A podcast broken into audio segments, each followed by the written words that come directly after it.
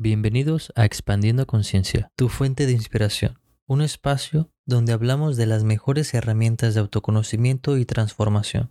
Antes de empezar, te invito a eliminar cualquier tipo de distracción para que le saques todo el provecho a esta información. En este octavo episodio decidí invitar a un hermano cósmico. Nos encontramos con Ernesto Cacho, mejor conocido como Cachamánico. ¿Qué tal hermano? ¿Cómo estás? ¿Qué tal Jorge? Gracias por la invitación. Todo muy bien aquí por Andrómeda. ¿Qué tal por allá? Muy bien, gracias a ti por aceptar la invitación. Tienes un gran contenido y mucha información y conocimiento que puedes compartir a muchas personas. Y pues este es el motivo de estos podcasts para poder inspirar y transmitir este conocimiento a muchísimas más personas que siento que les puede contribuir muchísimo. Entonces, para empezar, me gustaría hacerte un par de preguntas sobre cómo te iniciaste en este camino de autoconocimiento y de dónde nace el amor por esta expansión me intriga mucho saber más a profundidad de dónde nace todo esto. Pero entonces, para poner todo en contexto, mis podcasts están más enfocados en el enfoque terapéutico, en inspirar a personas. Sin embargo, creo que compartimos el amor por el autoconocimiento, que eso es muy importante para expandir nuestra visión de nosotros mismos y del mundo. Pero sí me, gustaría profundizar más sobre tu punto de vista de autoconocimiento. Ok, va. Pues la historia puede ser larga o puede ser corta. La verdad es que la he procesado con el tiempo. Creo que la única forma de darse cuenta de la verdadera historia es cuando la miras hacia atrás, cuando empiezas a unir todos los puntos, que cuando lo estás cruzando pues no, eres consciente de ellos, nada más te puedes dar cuenta cuando los volteas a ver hacia atrás y los empiezas a unir. Y uno de esos puntos importantes en mi vida fue la llegada de los libros, el tema de la lectura indiscutiblemente es el tema principal y uno de los puntos más importantes. Y aquí tengo que platicar que yo no era una persona que habitualmente estuviera leyendo. Yo no era amigo de los libros, es más, me daban hueva. Nada más ver un libro que tiene 300 páginas, seguramente hace tres años me, me daba asco, no sé, no, no me atrapaba. Preferiría ver una serie, una película, etc. Sin embargo, desde chico desde chico tuve la fortuna, tuve la suerte, tuve el privilegio, no sé qué palabras ponerles, de tener a un papá en casa que tiene una gran biblioteca. Una biblioteca en la que ya no caben más libros. Y pues siempre veía a mi papá leyendo en el sofá y de alguna forma ya tenía como que esa semilla plantada porque de alguna forma nunca me motivó a leer, nunca me quiso convencer de que yo empezara a leer, pero yo lo veía todos los días leyendo. Entonces, de alguna forma ya había algo ahí. Y tal vez yo a mí no me gustaba leer porque, pues claro, los libros que nos dan en la escuela son una basura. De alguna forma hacen que empecemos a rechazar los libros porque no nos dan los libros que a nosotros nos gustaría leer, sino que a la escuela le interese que nosotros leamos. Y ya desde ahí, como dice Prem Dayal, justamente un libro que estoy leyendo, dice, justo ahí ya valió madre. Ya nos empiezan a, a programar de alguna forma, pues que no es a lo mejor la adecuada. Empiezo a leer sobre todo en la universidad, porque tuve también la fortuna, la suerte, la coincidencia de que en mi universidad hay una biblioteca que es pública para todos los universitarios. Entonces tú puedes ir a pedir prestado cualquier libro, te lo llevas a tu casa, lo lees y lo regresas. Pero pues tienen miles, decenas, no sé cuántos cientos de miles de libros hay de haber ahí. Y sobre todo me interesaba el tema de los negocios. Entonces, los primeros libros que leí iban relacionados al tema del mundo del emprendimiento. Sin embargo, te, empiezas a dar cuenta que los grandes empresarios eh, sobresalen por la forma en la que piensan, no por la forma en la que hacen las cosas. Porque de alguna forma lo que hacen está, eh, no sé cómo decirlo, está primero, eh, la causa de lo que hacen es lo que piensan. Entonces empecé a leer libros sobre cómo pensaban esas personas y inevitablemente llego al tema del autoconocimiento, porque a lo mejor las grandes personas exitosas, habría que definir también qué es el éxito, este, tienen un gran autoconocimiento. Y así empecé a leer libros que involucraban este tema. yo sé que me conocen más por hablar sobre temas de parapsicología, de ocultismo, de esoterismo y de eh, conocimiento de culturas ancestrales. Sin embargo, todo eso cae en algún punto en el tema de autoconocimiento. Es de alguna forma el pilar, porque cuando me escuchan hablar de culturas ancestrales y de eh, cosas que parecieran que son mágicas, tienen la base en el autoconocimiento, porque las culturas ancestrales tenían mucho autoconocimiento y a partir de ahí, pues podían ejercer facultades que hoy nos parecen casi mágicas. Entonces, el camino realmente empieza con los libros. Y a partir de que fui leyendo cada vez más libros que me parecían más interesantes, pues se hace como un círculo vicioso, en donde empiezas a leer más y más, y ahí es donde empieza el verdadero amor por la lectura. Entonces es el punto más importante de mi camino, eh, cuando llegan los libros a mi vida. Claro, y, dos cosas interesantes que me quedo con lo que acabas de compartir es que una, pues tuviste un gran ejemplo que en sí fue tu padre con esta gran biblioteca que puede realmente ser ese programa que se te instaló en el subconsciente, ¿no? Y que poco a poco lo fuiste ya llevando a cabo cuando pues se dieron las condiciones y las situaciones como para poder ejercerlo. Ahora también dijiste algo muy interesante sobre el autoconocimiento y a mí me gusta ver el autoconocimiento como un multiverso. Y entonces el autoconocimiento se expande pues en muchas cosas. Y qué bonita historia. De hecho, los libros creo que son una gran herramienta para expandernos porque pues es lo que nos permite pues ampliar nuestro vocabulario, nuestro lenguaje, ver nuevos mapas donde podemos navegar y de ahí podemos navegar con más seguridad, ¿no? A través de la conciencia. Pero entonces, ¿tú crees que fue la llamada para entrar en el autoconocimiento los libros por llegar a saber cómo piensan las grandes personas exitosas o hubo algo más? Mm, yo creo que es justamente como lo platicas. Empecé a leer biografías de empresarios que me resultaban, a mi parecer, exitosos y el patrón que se repetía en todas esas biografías es que esos personajes tienen un profundo camino de autoconocimiento. Y a partir de ahí es donde yo digo, ok, el verdadero éxito del emprendimiento no es lo que haces, sino lo que piensas, ¿no? Es la, es la base. Y es la razón por la que empiezo a escribir justamente un blog que se llamaba Psicología detrás de emprender, en donde yo platicaba todo el sistema filosófico o todo el pensamiento que existe detrás de las personas que llegan a construir negocios o emprendimientos que resultan importantes pero sí, fueron, fue la forma de pensar lo que me atrajo. Entonces sí, empieza así. Ok, qué interesante. ¿Y cuánto tiempo llevas aproximadamente en este mundo del autoconocimiento? Pues yo oficialmente eh, más o menos dos años, que parece una eternidad, pero me atrevo a decir que este camino de autoconocimiento es de toda la vida y de todas las vidas. Claro, es como un estilo de vida en sí, ¿no? Ajá. Ahora, algo que, me recordó ahorita es que las otras ramas, por ejemplo, de ocultismo y de sabiduría ancestral, empiezan a surgir porque no solo leía a los grandes empresarios, sino que empecé a leer a grandes pensadores o personas que yo consideraba exitosas, como por ejemplo Leonardo da Vinci, que no era alguien que fuera un gran empresario, sin embargo era alguien que, que hoy lo recordamos como alguien exitoso.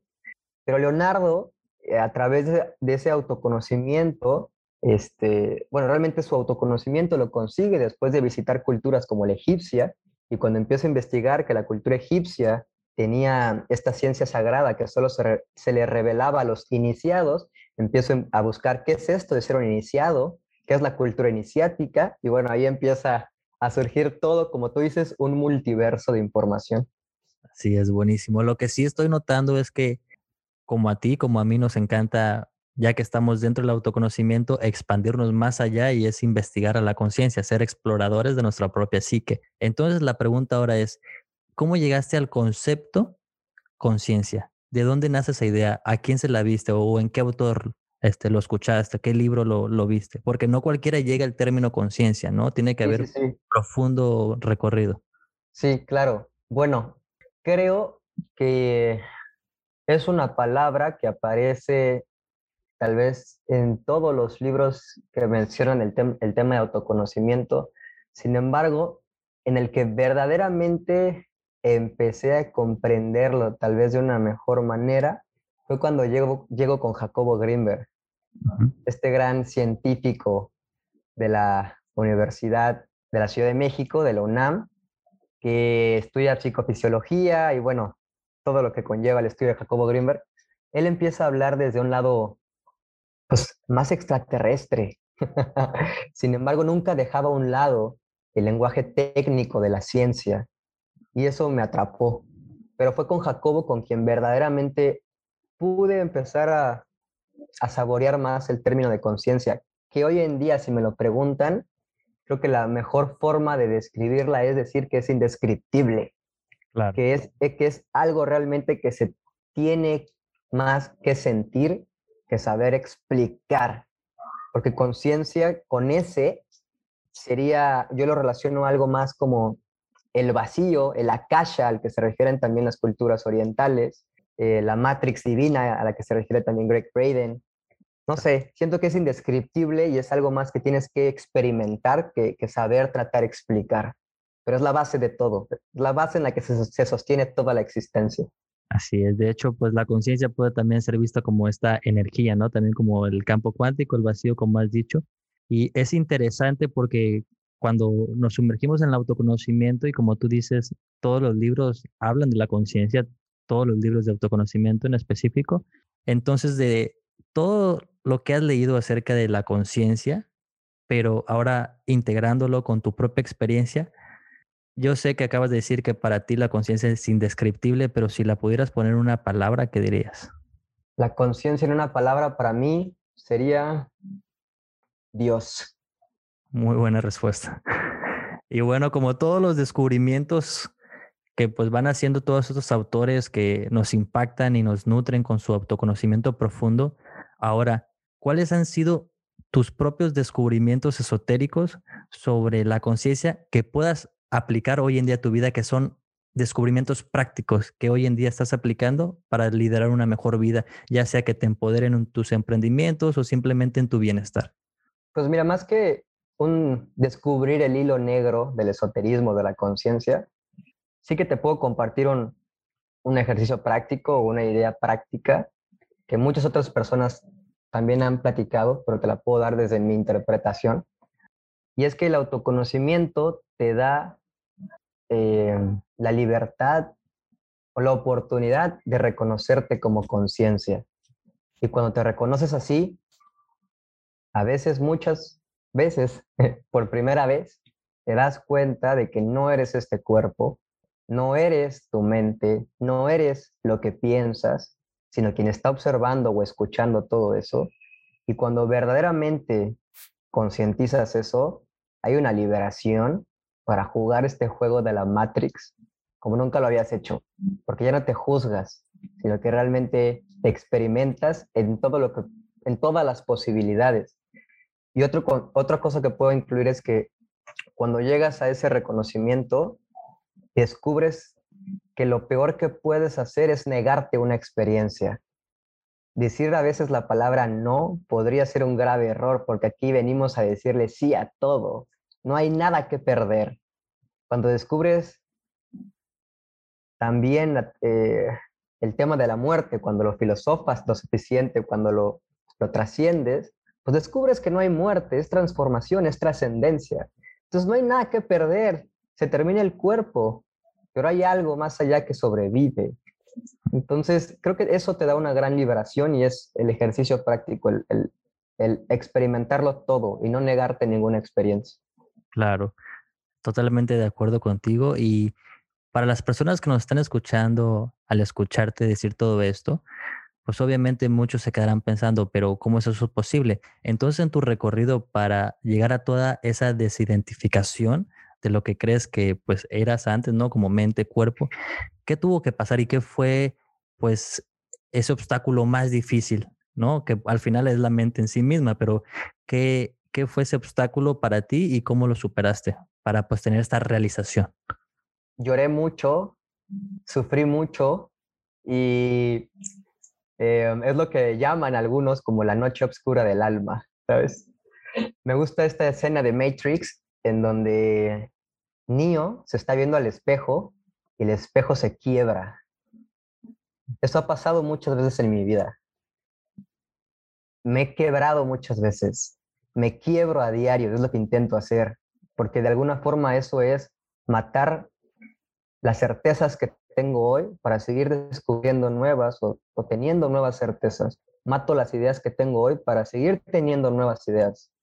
Muero todos los días, es lo que intento hacer.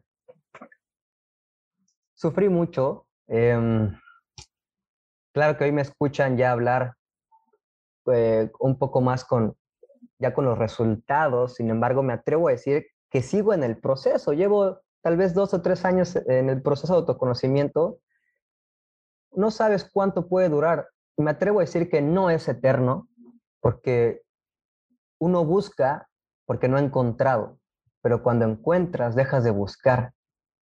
Entonces yo sé que sigo en ese proceso de búsqueda y de alguna forma es la meta, el proceso, la búsqueda, ¿no?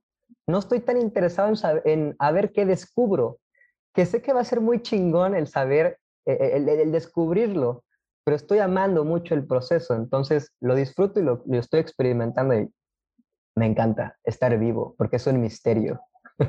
Disfrutando y viviendo desde el asombro, ¿no? Así es.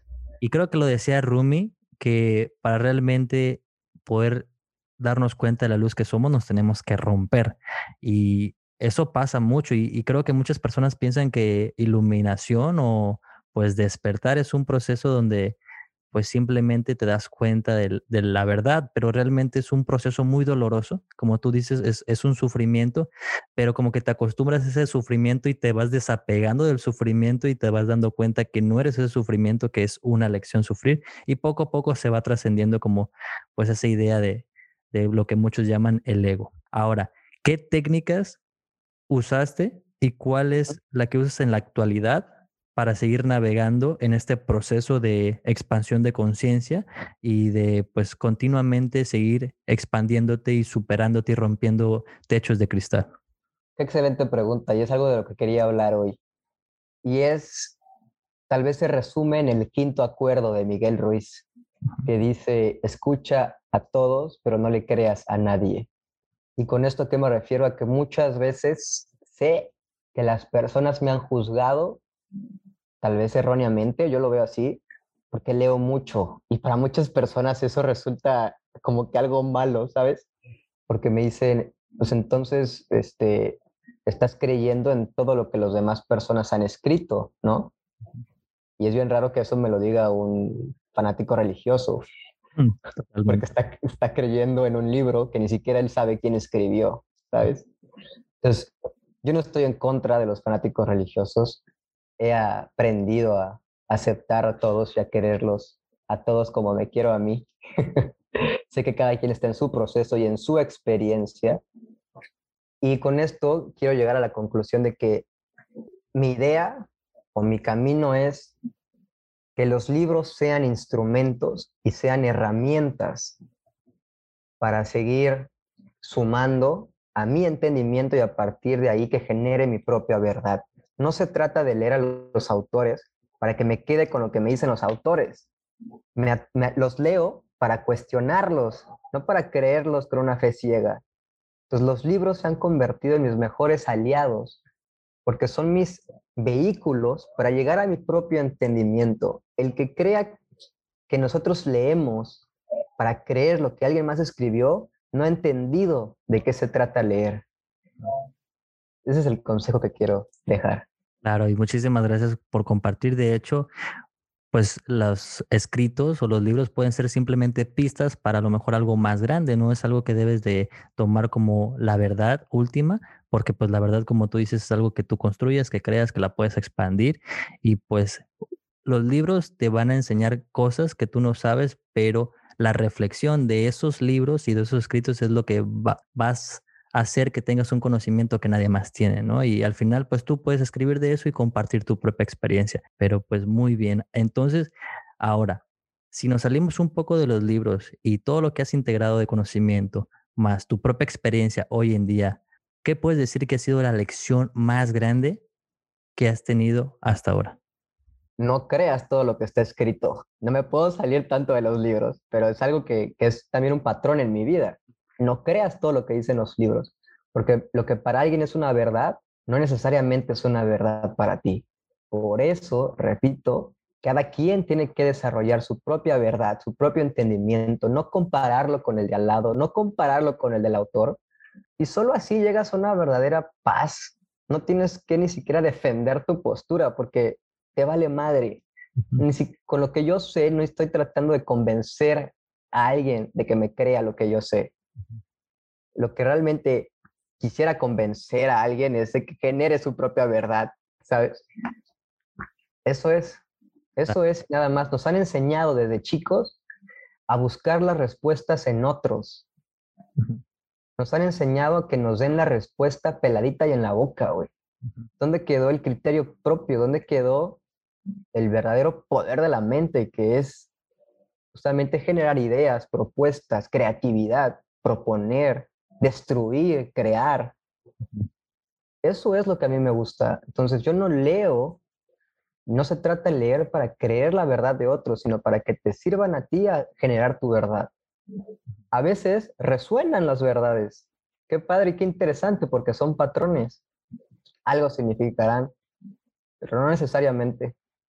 Sí, totalmente de acuerdo contigo sobre, sobre la verdad. Realmente tenemos que impulsar más el pensamiento crítico. De hecho, ayer vi un documental sobre se llama Tu vida es tu creación y hablan sobre el poder de la imaginación. Todo empieza expandiendo la imaginación y los libros pueden expandirnos, pero solo nosotros dentro de nuestra propia imaginación, que puede, viene siendo el taller de la mente, según Napoleon Hill, puede ser este espacio donde podemos trabajar y ejercitar nuestro poder de, del mentalismo, que, que muchos llaman como esta gran capacidad para usar nuestra mente para desarrollar nuestro pensamiento crítico, mejorar nuestro discernimiento y realmente pues eh, tener un mejor concepto de lo que creemos, que es verdad que al final no importa lo que creas, sino lo que importa es cómo te sientes y, quién eres, ¿no? Entonces, ahora, para aterrizar un poquito mejor toda esta plática, quiero hacer énfasis para las personas que no están tan iniciadas en este camino como nosotros, personas que no están acostumbradas a hacer eh, mucha lectura, las personas que les interesa empezar a leer y empezar a leer en específico sobre autoconocimiento, ¿cuáles dirías así de forma intuitiva? Tres libros sencillos de leer y que más te han marcado que le pueden aportar valor a estas personas. Los básicos, y no los tengo que pensar, los cuatro acuerdos, muchas vidas, muchos maestros, y no más porque me cae a toda madre y lo defiendo mucho, cualquier libro de Jacobo Greenberg. ¿Alguno en específico o cualquiera? Pues creo que el, que mejor resume su trabajo es justamente el que te regalé, el de Fluir en él sin yo. Es un libro muy bonito, muy interesante, que mezcla eh, la ciencia con lo que algunos llaman espiritualidad. Entonces, ampliamente recomendado. Sí, la verdad aquí lo tengo, de hecho al lado, que hoy lo voy a empezar y, y sé que me voy a llevar grandes sorpresas. De hecho, cuando lo y vi un subtítulo que decía niveles de la conciencia, ya con eso me dije, aquí me voy a llevar un buen este, momento leyendo este librito y muchísimas gracias por ese obsequio. ¿eh? Yo sé que, que, ese libro estaba destinado para ti, amigo mío. Totalmente, muchas gracias. Y bueno, ¿en, ¿en, qué medida sientes que pues todo este proceso de encauzarte en este autoconocimiento profundo ha mejorado tu vida? Ok, eh, creo que justamente el objetivo del autoconocimiento es eh, darte cuenta de que no eres quien pensabas que eras.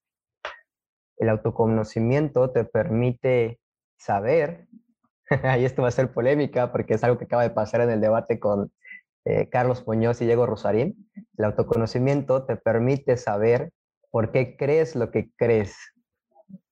Cuando no sabemos por qué creemos lo que creemos, somos unos robots que nada más van por la vida literalmente reaccionando a su programa, que ni siquiera saben quién les programó. Y aquí podemos involucrar tema desde el ADN hasta lo que nos enseñaron desde chiquitos nuestros papás en la escuela y después la sociedad. Pero el autoconocimiento te permite darte cuenta de ese programa, ¿Y para qué te sirve eso? pues primero para saber si esos programas son los que necesitas para hacer lo que quieres hacer. Y dos, si son los programas que te hacen ser feliz. Si no, ¿de qué te sirve tener una creencia que te hace estar triste? El pecado, hablando justamente de la religión católica, es una creencia. Si pecas y no te confiesas y pecados capitales, te vas al infierno. Esa es una creencia que indudablemente te da mucho sufrimiento. Cuando la cuestionas y te preguntas si te sirve de algo, pues ya tendrás este otro entendimiento, pero creo que es, el objetivo del autoconocimiento, el saber o el concientizar por qué crees lo que crees, para descubrir si esas creencias son las que necesitas para ser feliz. Y sí, totalmente de acuerdo contigo. De hecho, me quedo en resumen de todo lo que compartiste, que el autoconocimiento te aporta la oportunidad de elegir esta libertad, ¿no? De cuando te autoconoces, puedes identificar tus programas, puedes elegir modificarlos o instalar unos nuevos.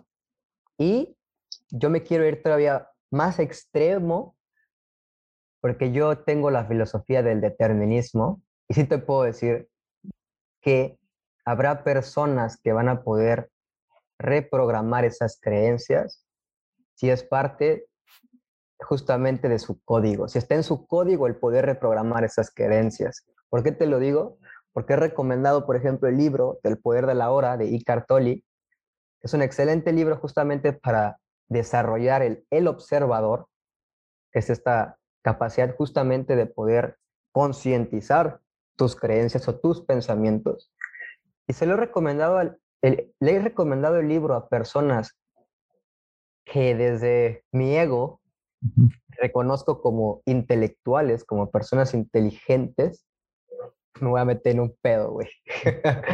Pero me han dicho que no le entendieron ni madres al libro y que parece charlatanería, que parece, no sé, algo de un gurú espiritual cualquiera, cuando realmente también es uno de los libros que me permitió por primera vez el darme cuenta de mis pensamientos. Hay, hay personas hoy en día que nunca se han dado cuenta de lo que piensan. Ese libro literalmente fue un antes y un después y lo agregaría como un cuarto libro eh, obligado para el proceso de autoconocimiento. Ese libro me permitió por primera vez reconocer que yo no soy quien piensa. La mente piensa solita, güey cuando no la has controlado, si es que se puede llegar a controlar al 100%, pero por lo menos puedes observarla y a partir de ahí saber que no eres quien está pensando.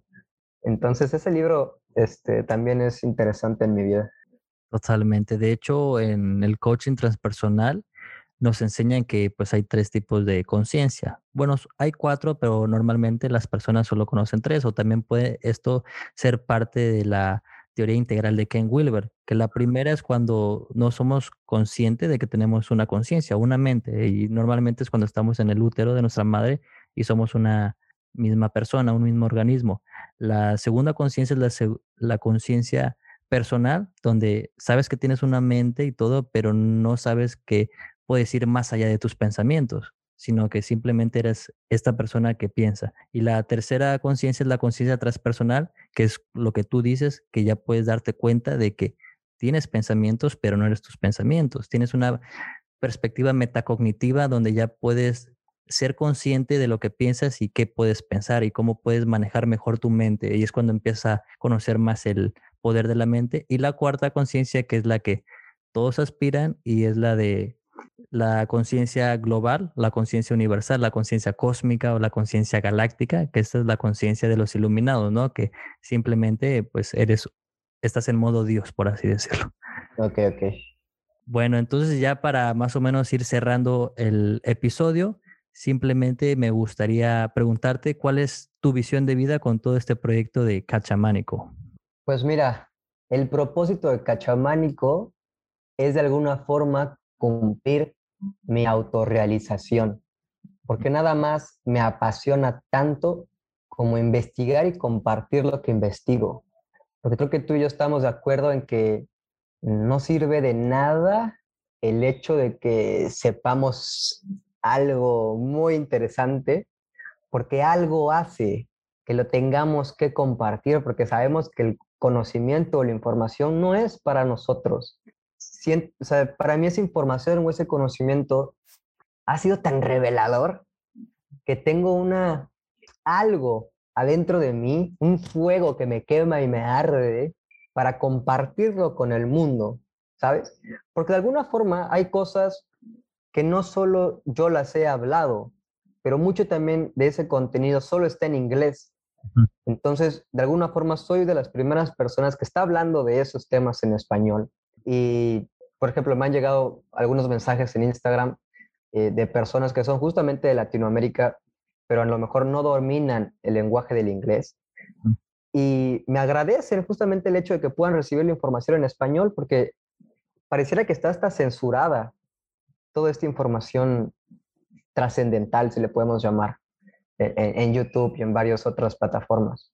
Y ahora, ¿cuáles son los tres temas que a mí me gusta compartir en Instagram o en, en las plataformas? Es para psicología, Em, antropología esotérica, así le llamo yo, que es de alguna forma compartir el conocimiento iniciático de las culturas ancestrales, la historia oculta del ser humano y el autoconocimiento, que es en donde está fundamentado todo lo demás.